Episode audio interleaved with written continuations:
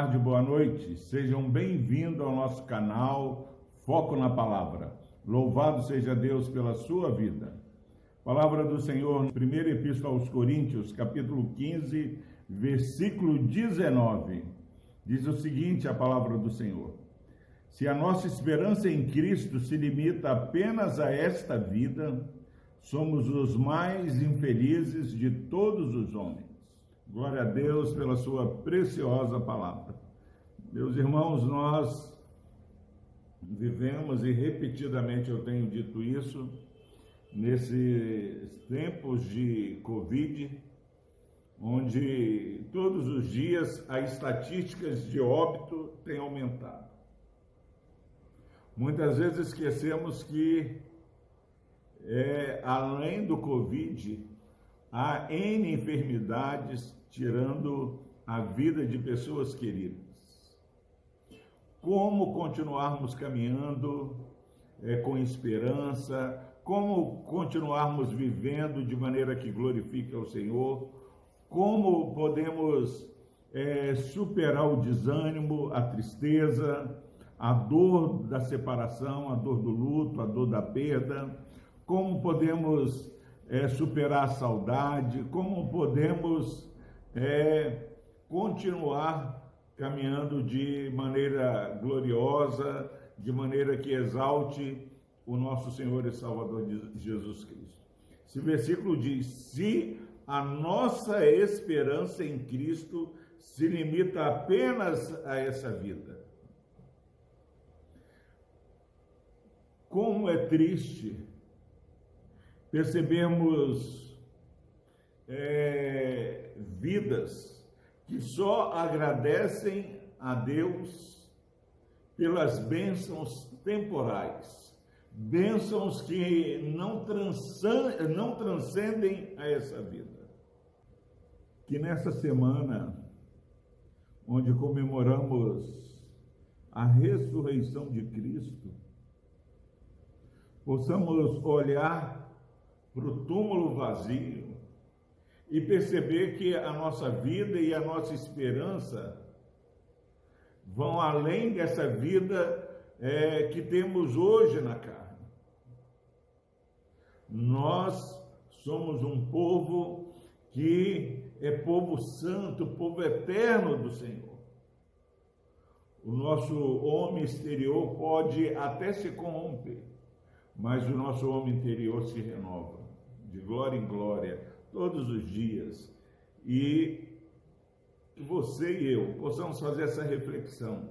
Se a nossa fé em Cristo, se as nossas orações, se os nossos louvores, se as nossas gratidões é, estão é, achando um limite, uma fronteira,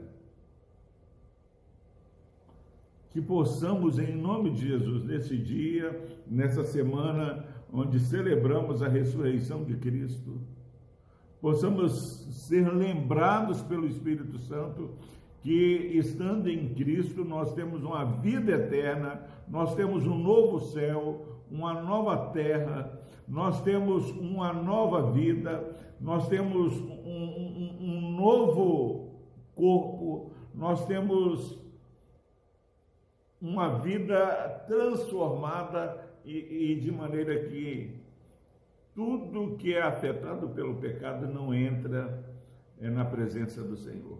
Mas nós vamos estar morando eternamente com Cristo, nós vamos estar é, participando do banquete na mesa de Jesus Cristo.